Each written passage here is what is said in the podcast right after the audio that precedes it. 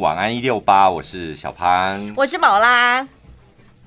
我昨天听那个那个什么亨利的节目啊，他们就有说，他们原本要录一个主题，嗯，但后来就觉得那个主主题太残忍了，没有录。这样，他们原版原本要录的主题是，呃，你有没有在某一个 moment 想要杀过杀死一个人？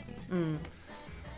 那我们下礼拜就来讲这个啊。对，他一讲之后，欸，我跟你讲，有时候那种一个话题不干你的事哦，因为他们就两个在聊天，我没仔细在听，然后突然间他那个 keyword，你有没有在某一个 moment 想要杀死一个人？突然间你就是开着车，然后你你的眼睛前面全部是跑马灯，哎，这么多是不是？你有这么多人一直跑，一直跑，一直跑，我的天哪！然后我想说，天哪，我居然。还没有放下那些仇恨，自以为就自己就是好像不太在乎那些无为不为，但事实上好像还记得，内心深处那道伤痕还是存在的，对，放不下的。哦，我记得，所以我就记得我自己讲过一句话说。时间不会什么抚平伤口，那都骗人的。嗯，只是让你习惯它而已。对啊，你习惯它，然后假装它不在，它还在你内心深处。对，伤口就是一辈子都是伤口，没有什么时间抚平，抚时间才没有时时间来帮你抚平的。真的哎，我也有想杀的人，也有吧，对不对？可是倒也不是什么深仇大恨，但我就是想杀了他。那个那个是我们讲的那个杀，不是真的拿刀子嘛弄死这样，就真的很想要用大拇指跟食指这样，然后把它捏爆。对对对，好过瘾哦！不是那种刺死哦，是那种大拇指跟食指把它捏爆这样。对，然后听到他嘣这样，好棒哦！有哎、欸，我有，我有这样的人选。我好像只有一个。一个是谁？我认识吗？你不认识？怎么办？他现在一直在我的脑海里。私生活是不是？私生活的部分。嗯。嗯啊，真的哦。嗯。那他是因感情上让你就是不是不是感情？到底是哪方面？学校老师。那他做学校老师做了什么事？你会想要这样？就是。打人呢、啊？以前我们都是体罚过来的、啊。但他是打你哪里？他是拿，我觉得那应该是实心的木棍吧。嗯、他都是小卡称啊。嗯。啊，小卡称小小到他自己手会酸嘛，然后棍子就会比较往下，就小到大腿去啊。所以那一下你就记一辈子，不止一下，因为你也知道我成绩有多烂，所以我整个屁股跟整个大腿后面就是大，它是这样咻咻咻咻咻这样，对对，像耍剑这样子哦。嗯，被你这么一讲，我有想，我有一个老师有，国中的时候那个打我一巴掌，对，打我两巴，不有他不止。他也是不止一巴掌，他也是连续这样正手拍、反手拍，像打像林云如打桌球一样，这样啪啪啪啪啪啪啪啪。啊！所以，然后我想说，怎么会有人这么会打巴掌？然后每一下都你都觉得你要晕过去那种，嗯，每一下，然后你就觉得你现在已经看不 看不到，就是你现在人在哪里，看不到眼前的东西，他每一下都可以打到你这样哎。所以我们国中都过得不开心，对不对？非常不开心。我们的老师因为那些老师让我们国中生活非常痛苦。对，而且我就觉得你，你你也是当妈的人，我们也都是孩子，就是你没有一点点怜悯之心吗？没有，那是他真实的一面。对，然后而且只要没有达到你要求成绩，那种小干呢，然后那种成绩很好的。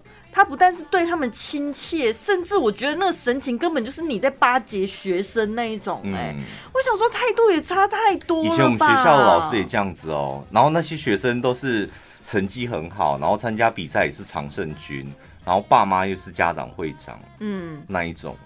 然后老师跟狗一样，对，讲到我气，哦，讲起来是一把火起来，哎，不是，我觉得就有够跑烂的。你身为老师好，我就算你有很多就是多方考量，你可能没办法因材施教，但是你的态度落差会让我们家觉得，也不是说什么不公平。而且你想想看，就是因为你的那种你的那种态度啊，嗯，对我们跟对那些学生的态度，你知道我们记一辈子哎。对，就是我们即使现在已经长大成人这样子，现在回想起来是就是浑身发抖，就是会觉得好像我的人生没有价值还是什么啊？只有那些人才是对，就那一阵子啦，那一阵子。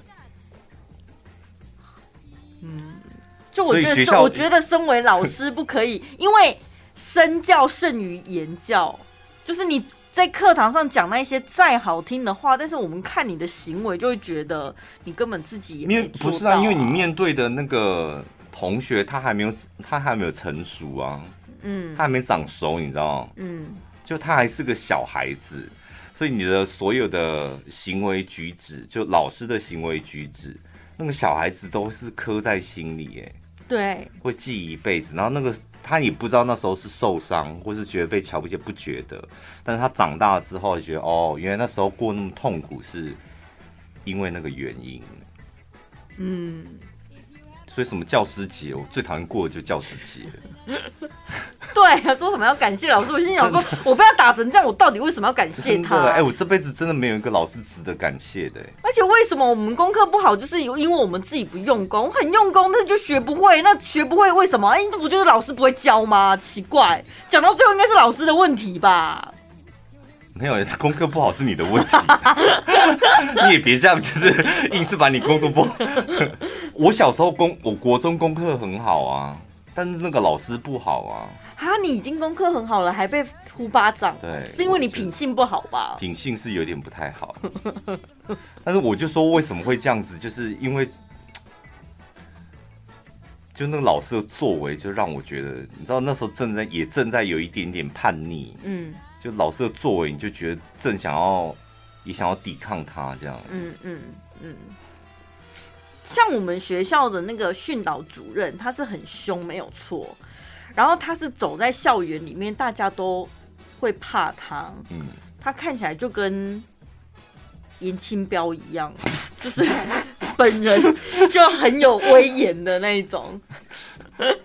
所以你会怕颜清标，然后走过来你会怕是是？会哦，我会敬畏他三分这样。他那那个人的气势，对对对对。然后他也公开在司令台也好啊，或者是办公室的走廊上打那些坏学生，就我们也看在眼里。嗯、但是训导主任会在校园里走来走去，会巡视嘛。他如果遇到那种前段班的，比如说服装不整。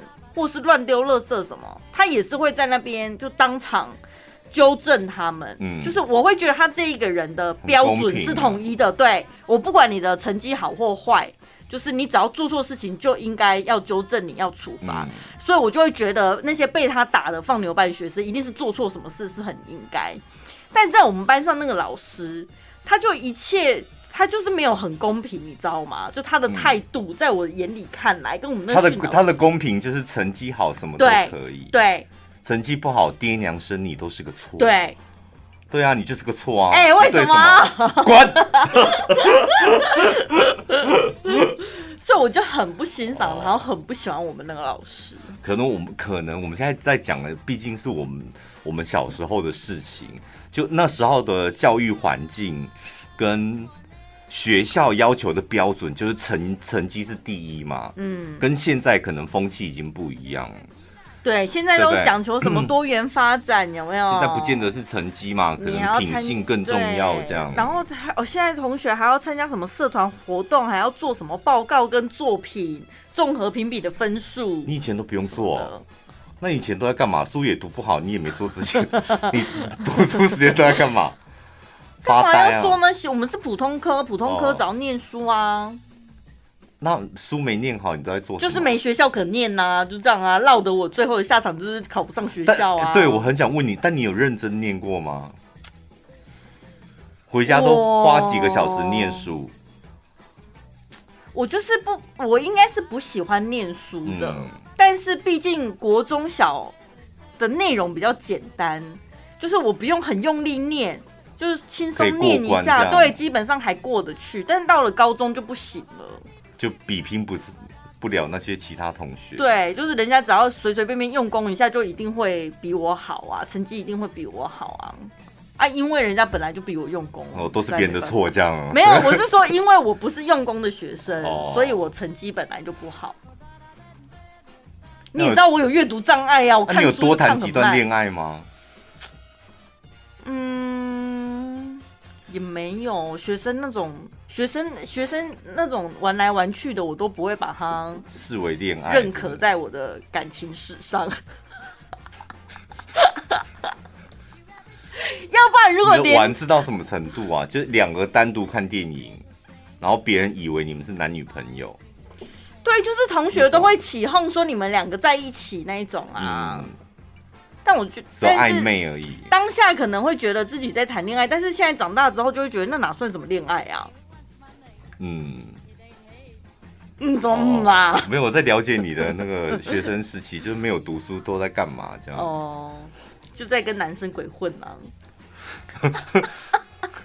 我说的是真的，看起来好像是老师会讨厌的学生、啊。嗯，我不知道为什么这个陈宝拉书又读的不好，一天到晚跟男生混在一起。我觉得男生很有趣啊，讲笑话又很好笑。我从小到大，我从国小开始，就是我跟男生都比较合得来，嗯、我很少有女生朋友。对，因为你不走那个什么。小风小雨啊，在那边纠结一些小东西啊。对，然后这个好像会变成一个循环，就是女生看你，就是一天到晚都跟男生鬼混在一起的这种女生，女生好像也不太会对想要跟你亲近，在女生里面也是不受欢迎的。对啊，所以你在老师圈也不受欢迎，在同学界也不受欢迎，你在男生圈比较受欢迎，那还好了，起码还有一个圈。不要哪里都不是。以前我们班上有一个弹涂鱼，给他讲一下。我们班上有个弹涂鱼，就是我我给他取的绰号，因为我觉得他长得真的很像弹涂鱼。然后他个性就是很古怪，他就真的没有老师也不喜欢他，然后男同学也不喜欢他，女同学也不喜欢他，所以导致那那个弹涂鱼那个同学，他就是和蛇地都独来独往。然后我有一天就真的很受不了，就是不是受不了，就是觉得疑惑，就跟我朋友同学讲说，那他这样不会很无聊吗？他每天一整天下来可以都不跟任何人讲话，嗯，然后你看我们下课回家，大家会一起走路买甜不辣啊，聊天啊，然后走回家这样，然后他也是一个人走回家，然后从来不跟我们买甜不辣这样。那我说，那他到底都跟谁聊天？他他有朋友吗？然后我们同学说，嗯，他应该没朋友。过过几年之后，不是国中毕业了吗？然后我们国中毕业就是会打一些零工，这样。好像到我不知道高中还是什么时候，有一次我弟就说：“哎，他们那个茶店的同事有一个说以前是我的同学。”嗯，那我说谁？然后就给我看照片，我说这我不认识啊。然后我越看越不对劲，我说他到底叫什么名字？然后我弟一讲，我有点模模糊糊。然后我去翻毕业纪念册，他就是谈土语哎。然后所以怎样？他他跟我弟在同一个那个饮料店打工，变漂亮了是？啊，也 也倒还不至于，但是就那样子跟当初认识的弹涂鱼不太一样。然后后来变成娃娃鱼，弹涂鱼变娃娃鱼。哎，说到弹涂鱼变娃娃鱼。我还有一个国中同学，他真的从金鱼以前，我很喜欢给他取绰号。我们班上有个弹涂鱼，另外一个金鱼。那个金鱼，他后来变成饭店公关呢，有够正。他就是 我为什么叫他金鱼？因为他的他那腮帮子就有有有两块肉这样垂下来，小时候婴儿肥这样。嗯然后后来他毕业长大之后，有一天他叫我，就是饭店的活动，他突然叫我，然后说他是谁谁谁。我说我的天。金鱼变成美人鱼，然后我说，你有你有你有整或是做什么吗？他说没有，只有玻尿酸而已。但是我的脸变尖了，是吧？嗯。然后说现在应该不像金鱼了吧？他到现在还一直念兹在兹，我把它取名叫金鱼。他我们我们想我们刚刚还在讲说那些对我们很坏的老师让我们记一辈子，你给他取绰号你也让人家记一辈子哎！天哪！然后还有一个基隆的听众朋友，他是听我们的 podcast，听一听就觉得这个人怎么又在台中又姓潘。他有一天就私讯我说：“ 请问你是谁谁？叫出我的真名。”这样，然后我就看了，我就觉得奇怪，怎么人叫我？然后他说我就是当初被你害到头破血流的那个女生。就我跟他国小时候在奔跑，然后我就急转弯，他就他就撞，用头直接撞地板，头都裂掉了，满头血。你讲的好可怕，真的啊！他直接用头，他直接就是不知道是 K 到什么，他直接用头去撸地板，这样，然后头裂掉，真是满脸满脸血这样。所以谈吐语的结局是什么？我跟你弟一起打工。哦，我弟说他个性非常好，而且人很乐观，然后很会帮同事。嗯。他以前不是很孤僻？对。这外形我没有印象深刻，但是后来长大之后，然后我弟我后来就想说，为什么？我说他在国中很孤僻呀？说没有哎，他人很好，而且很很乐观，然后很会帮忙别人这样。那你觉得现在的你跟小时候的你有一样吗？当然不一样，他好像差不多哎，就是有点阴沉这样。我从小就阴沉啊，一路阴沉到大。我觉得我应该在外人眼里差不多，差不多，但是内心内心深处，我们自己知道，我们其实是不一样。我老实讲，你真的没变。你从我那时候认识你到现在，你没变。那你听我小时候的故事，我，我小时候也跟现在一样。没变的就是不读书吗？然后脑子不太好使，就从小到大都没变呐、啊，个性也没变。你唯一变的就是就是现在比较会在乎面子一点，就这样子而已，其他都没变啊。哦，对啊，小时候你差别应该是连丢脸都不怕的。怎么会长大了开始会啦？人人长大本来就会在乎一点，oh. 一定会在乎别人看你怎么样啊。嗯，你有看到我昨天跟大家分享的一个按电梯的小故事吗？我我有，我昨天想说奇怪，IG 怎么没有拉黑呢？拉黑谁？你啊？干嘛拉黑我？你哪一个点值得拉黑？因为，因为我因为我前一前一天才遇到。应该是跟你差不多的人物，嗯、但是我被他惹得超毛，但是我那个故事很难在广播上面呈现，你知道吗？为什么？是因为你他是动作，就是你知道，他是他是动作跟他的表情跟行为举止哦。身为专业的，现在开直播，现在开直播演给你们看。最专业的广播节目主持人不是 我气到就是连讲两天，两天中午我都讲给同事听。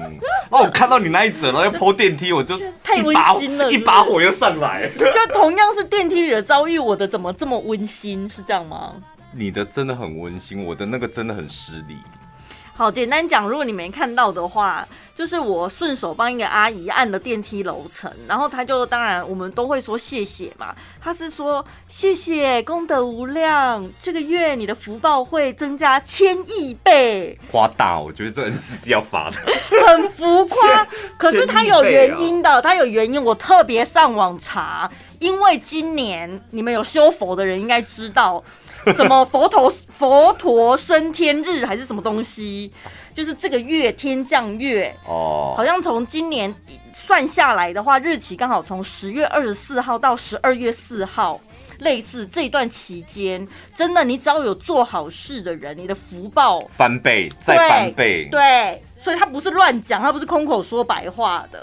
就感觉很像现在投报特别高，就是对对对对对，可能台中购物节你消费金额加倍，类似这种感觉，期间限定的哦，所以这段期间大家多做好事。哦，这一把火还是要上来，越听一把火越想上来。我那天也是遇到跟你同楼层的，嗯，就是。也是他们都参与阿弥陀佛的那那些阿姨们，阿姨们，我从地下二楼搭电梯，然后到一楼的时候电梯门就开了，我是要直接上八楼嘛，对，一楼电梯门口就开了，电梯里面就我一个人，然后那个阿姨就在门口，她戴着口罩还戴一个面罩，就是那种护目镜，透明那种哦，装备比较齐全。他应该是在等右边的电梯，但是我是左边的电梯。他看到那个电梯门打开之后，他就把他的身体从右边的电梯那里，就是往我这边这样移过来。嗯，与你四目相交。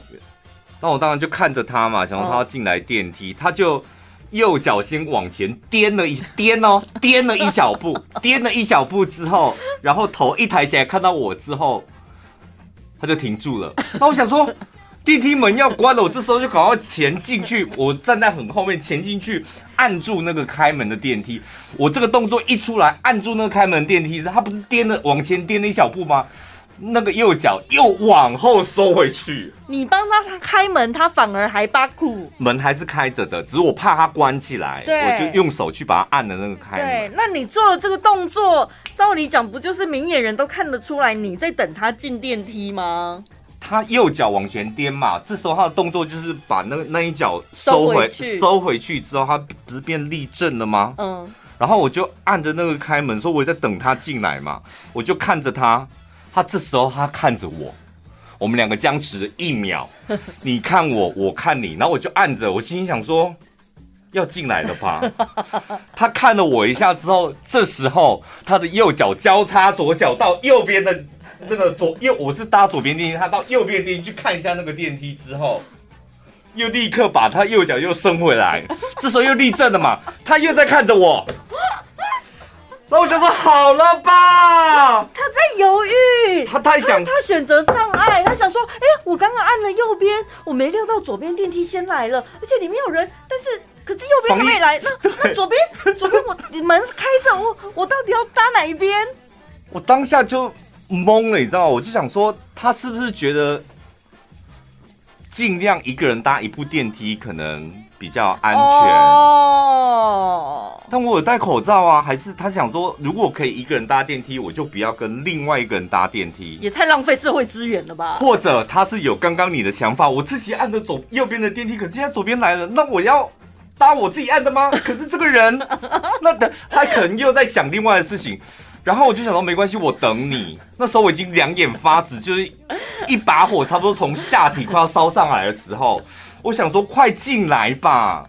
我那时候眼睛已经开始，刚开始是无神的相望，但我后来那个眼神是，妈的，你快进来吧！就眼神已经开始变的时候，这时候他的右脚又伸出去往右边伸，他去走楼梯了。他也没搭右边的电梯，对，他就直接往那个楼梯那边就走楼就走了。什么意思？独留我一人，就我一人。在电梯里面演独角戏，他内心的那一分钟之内到底上演多少小剧场？我好好奇。然后他从头到尾他的表情没有给我一个 sign，就是我不要搭哦，或者我要搭，我再想想看，我考虑一下。哎，是不是他他没有给我任何的东西，就我一个人在那边穷着急，往前又往后，然后人生跑马灯，说他为什么还不搭？快来吧！我就觉得我真的像个二百五一样哎，不会的啦，你还是有按住开门键等他一下，所以我福报翻倍。对，你没有，你伤了我的心。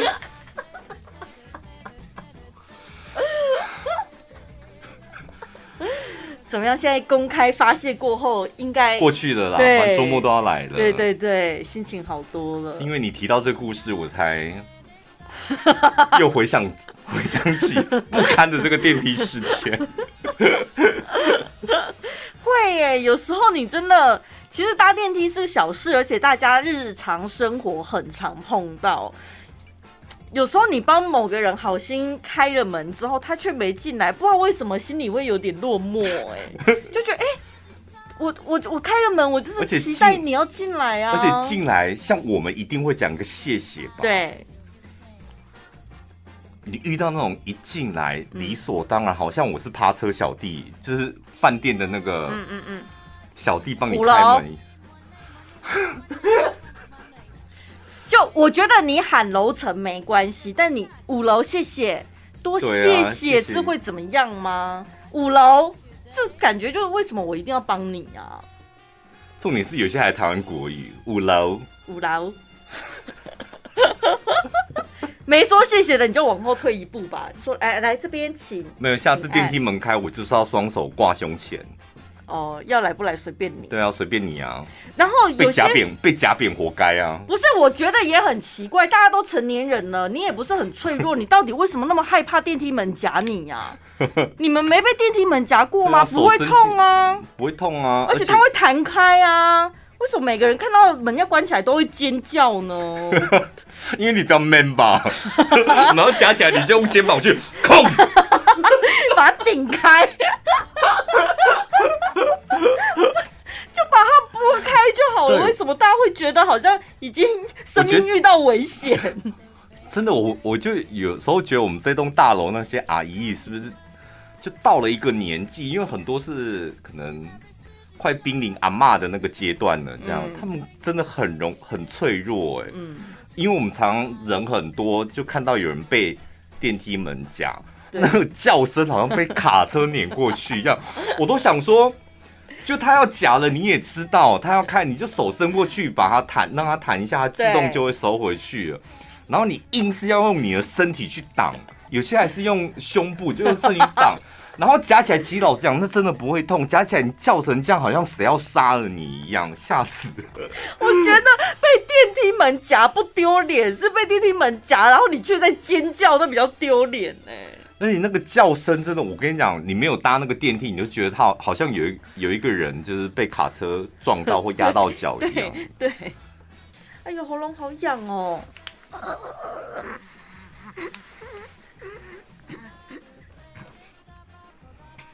我今天说到喉咙痒，我今天听了有台的一个节目，开车来上班的时候，嗯、然后主持人也是 讲话讲一讲，哎、欸，就是我真的很想写信去给那个主持人，就跟他讲说，你会不会是跟我一样，就之前要我们可能要挑选一下口罩，会不会是口罩的品质不好？哦、因为我们现在要戴着嘛，然后快速的呼吸啊，呼气吸气这样，嗯、因为他就。讲一讲，然后就真的也是卡老痰，然后重点是卡老痰就咳就好了嘛。嗯、重点是 他很倔强，他就想跟老痰拼。他觉得，因为他那种心情我懂，他就觉得他只要用力，就是再讲下一个字，那个老谭就会被亲过去了。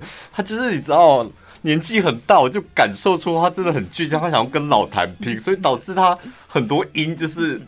老谭在跟他较劲，你知道？最后是他那个来宾哎，他那个因为电话访问的来宾跟他讲说：“你要不要先咳一下？没关系。”他还说没关系。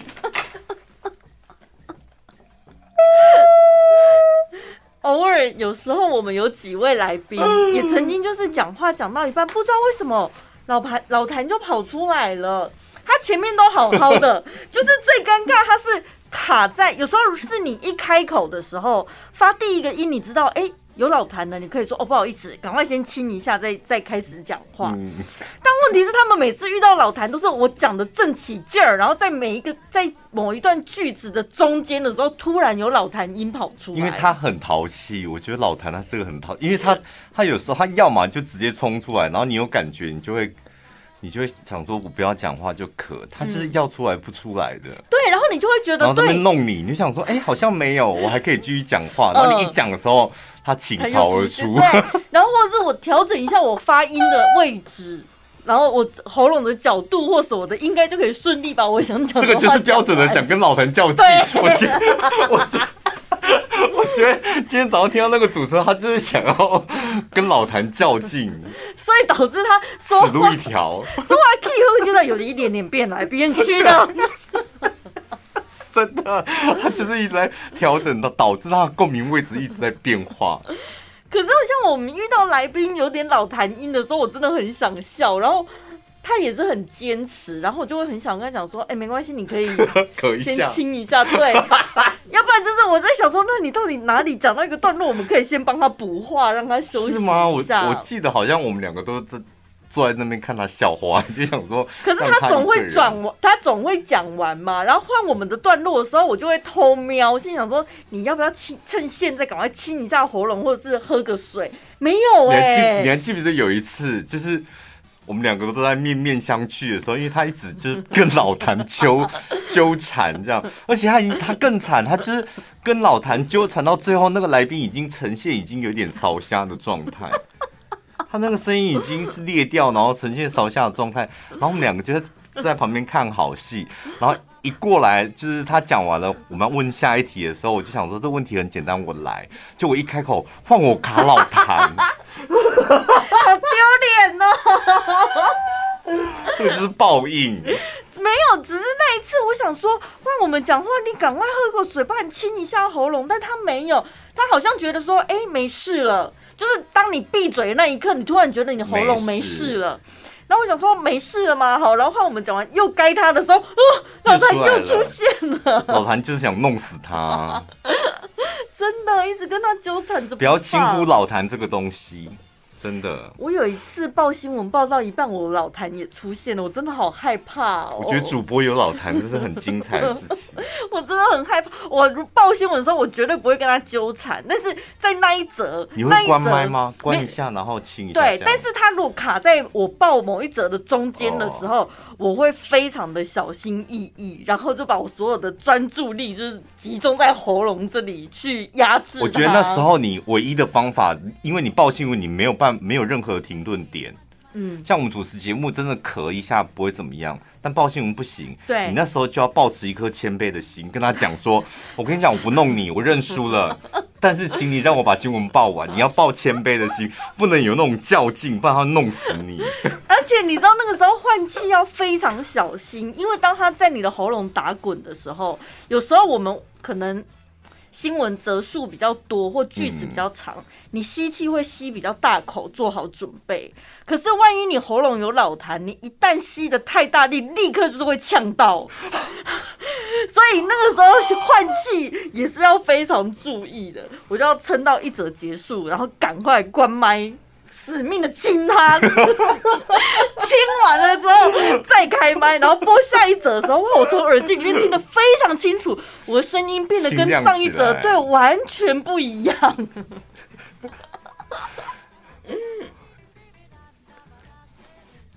跟老谭较劲真的很微妙，对不对？你看，抱持着谦卑的心，想说：“哎、欸，我不弄你，你也先不要弄我。嗯”然后时间一到的时候，亲死他！对我亲死他，弄死你！别想在我的喉咙停留，好糗哦！最近我那个什么，有一个听众，然后也是我妈的朋友，就是常听我在节目中咳咳咳这样，就送了一罐他秘制的药粉，哦、然后千叮咛万嘱咐。早中晚一定要各一汤匙。嗯，然后他说，刚开始初期的时候可能会更多，老痰会更多。好转反应。不知道他说刚开始初期，然后我就想说，哦好。嗯。然后礼拜天开始吃吧，然后礼拜一主持开场的第一句话就 就卡老痰。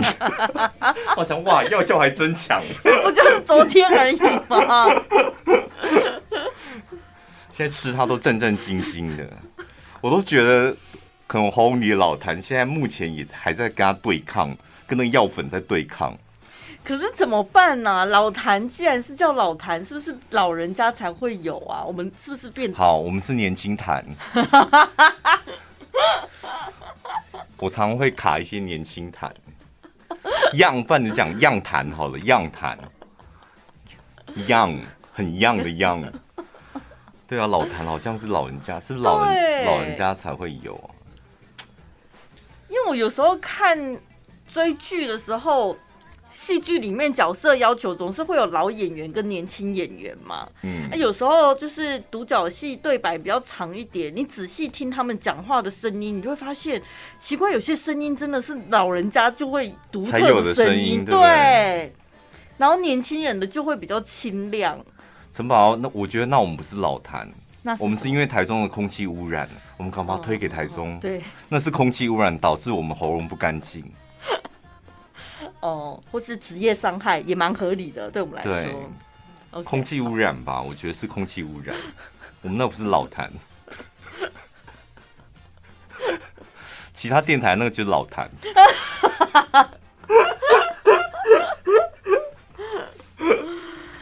来看一下，你们会喜欢好听的声音吗？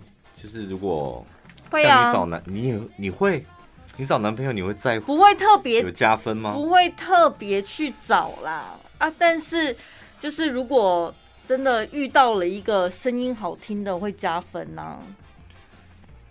字正腔圆，不用字正腔圆。字正腔圆，不不用不用不用。我自我说声音低沉的那一种，有磁性的，我会哎呦。宝拉，今天我们要去看夜景吗？夜景，字正腔圆的，我好像会笑出来。我觉得我们主持人好像不会喜欢字正腔圆。对呀、啊，我们自己都没那么标准了，干嘛、啊？因为我们知道那声音是装出来，对，我觉得好奇怪哦。这个是，可是如果他是大陆人呢？大陆人，北京腔，你为什么要扯政治呢？那日本人呢？日本人也有字正腔，全世界都有字正腔圆啊。哦，好。对，这个研究报报道，他是说呢。美国的研究讲，讲话呢，如果有一点点干 low 能这样，可能会比较，就是所谓的口齿不清，然后比较容易获得女异性的喜欢。不对，我要更正一下，是女性的喜欢。男生讲话含糊不清，女生会比较喜欢，会加分啦。对，像周杰伦那种啊。周杰伦他声音有低吗？我就要举那个，他是讲说。口齿不清晰，他记录了四十二个人的说话方式，叫他们朗读句子，然后请另外二呃一百二十四个人凭借凭借声音的吸引力。同时呢，研究人员也会用仪器来测试说话的人他的清晰度。结果呢，发现说话比较模糊的男生更受异性的青睐。但男生跟女生颠倒过来哦，哦，女生的部分就相反。如果咬字清楚、语语速和缓，对男生比较有吸引力。嗯，讲话口齿有没有清晰？有必要出动到用机器来测量吗？这样才精准啊？是吗？不是自己听就听得出来，这个人讲话到底有没有口齿清晰了？怎么听？像你是口齿清晰吗？普通啊。你跟谁比是普通？跟那种美声的老广播人比啊，所以怎么比啊？所以他必须要用仪器比啊。那、哦、是你跟美声的老广播人比啊。哦，就是如果用耳朵听，可能要有不同的物件去比较才听得出来，就对，对啊。哦。所以男生千万不要太字正腔圆。如果你已经声音本来就很字正腔圆的。尽量就是放轻松一点，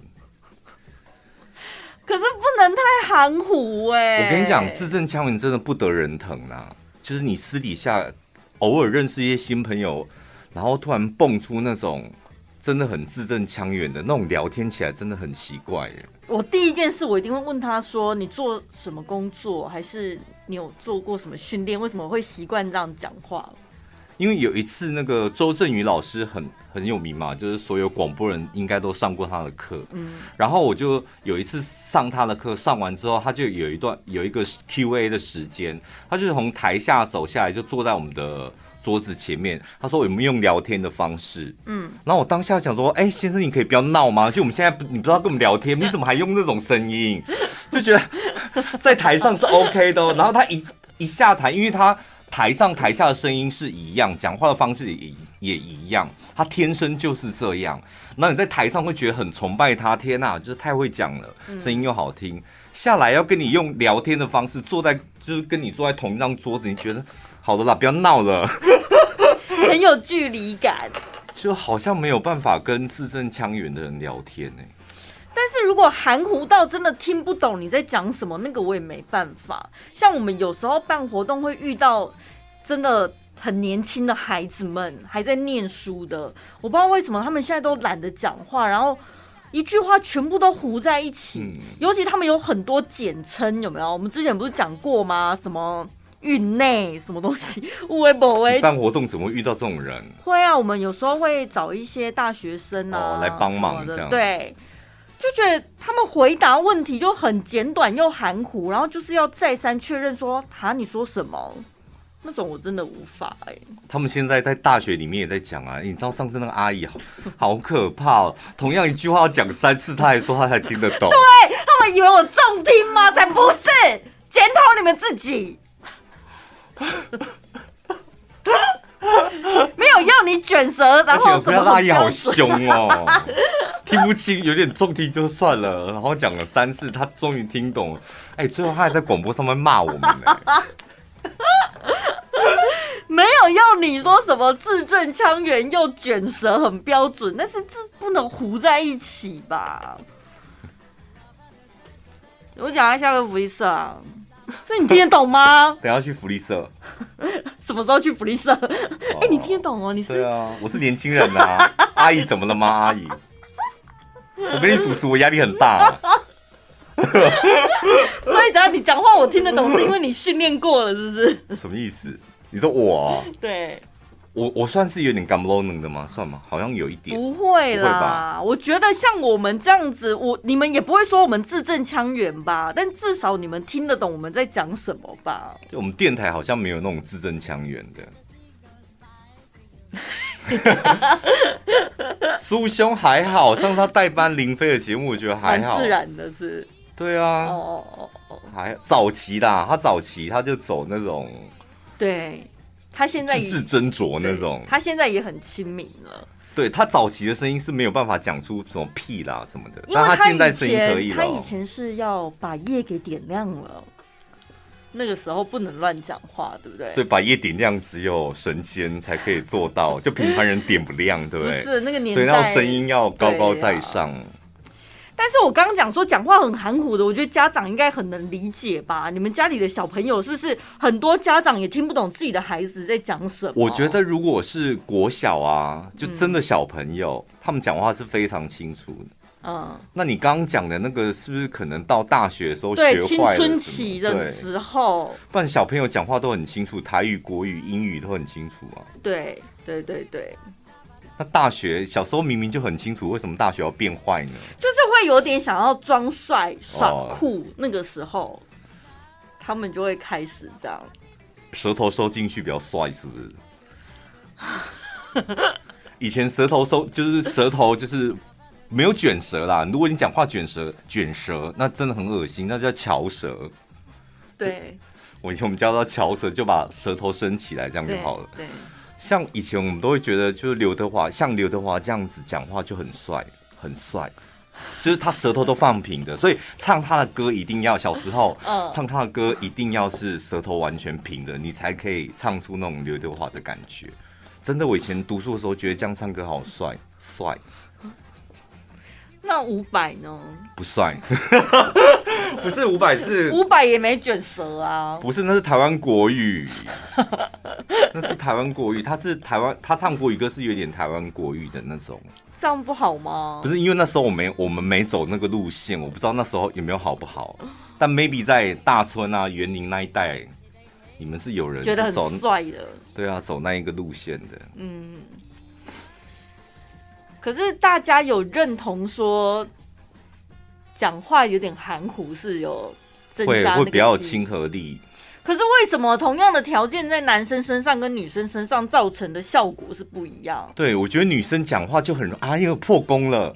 我觉得会这样子哎、欸，不是，如果女生不是说她台湾狗语哦，就是她有点有一点点含糊不清，那不是有点可爱吗？你是装的啊，你又不自然的，装的就觉得很可爱啊。什么叫做？这女生有时候可爱，就是她装那种声音，你也觉得可爱。你说她本来就可爱，而且用第三人称都可以。对，宝拉今天想要吃火锅，怎么办？你好像已经 离开那个世界了。你认认真的，你认真的就是幻想一下，这支麦克风是你一个你喜欢的男生，就是。对喜欢的男生，你总要有一点点 假装一下声音吧？不是，等一下，你的意思是说，前提是这个女生她本来就可爱的话，就可以接受她讲话含糊不清，而不是因为她含糊不清才会让人家觉得她可爱。当然啊，你们女生还不是这样子？什么人帅什么都行，就是人丑性骚扰啊，男生也是这样觉得的啊。哦，所以重点跟你讲话怎么讲根本没关系嘛。但是有关系，但是太过字正腔圆，我个人是觉得不管男生女生都一样了。嗯，就是真的会让人家有距离感。嗯，字正腔圆是一件事，然后如果你又加上那种嗯共鸣太重，共鸣太重，就是那种每一个音音音，那种共鸣太重，人家听起来会有压迫感。嗯，就是不要讲。但是你们平民老百姓没有这个困扰啦，那是我们主持人比较容易，因为我们知道受过声音的训练。我朋友在大陆工作，他就说大陆的女生她有些可能看省份吧，嗯，就是真的看她的口音，有的她真的会无法进行，就是在晚上的时候在床上对升天啦，升天啦，这太假的啦，真的会这样叫吗？因为。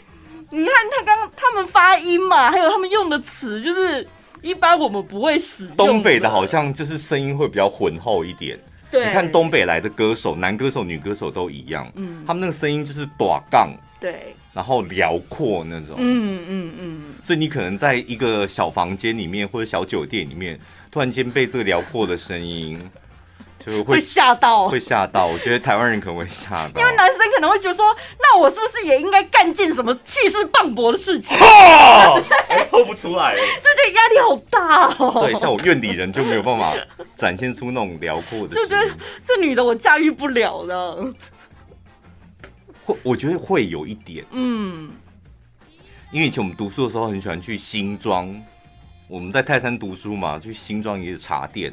然后每一次去茶店呢，就是我们宿舍里面有一个男生，他很喜欢那个茶店的一个女生服务员，他都穿那种极短的短裤，然后跟一个小可爱。那一阵子的茶店不是很流行，服服务生都要穿这样很短的短裤，然后小可爱这样，然后很高，腿很长这样。因为有一阵子也很流行，就是穿这样子的女生做任何工作都合理，而且大加分。比如说辣妹洗车。就穿那一种的，不知道，就那那个时候的茶店就很流行，请那种服务生，然后他就来，我们去好多次，然后永远都没有办法跟他搭到话，这样，嗯，有一次呢，那女生终于开口了，嗯，然后那个女生开口说，来的时候点完餐，然后送那个珍珠奶茶来吧，然后他就说，珍珠奶茶谁的？